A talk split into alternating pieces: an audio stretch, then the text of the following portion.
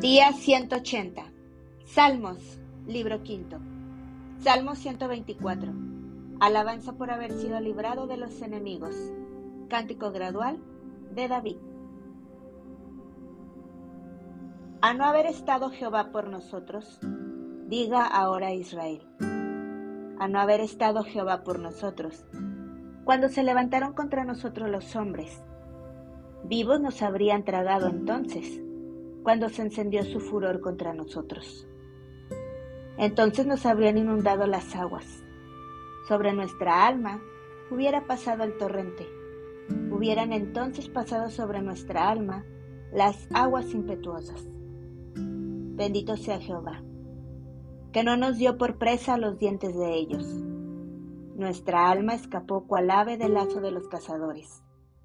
Se rompió el lazo y escapamos nosotros. Nuestro socorro está en el nombre de Jehová, que hizo el cielo y la tierra.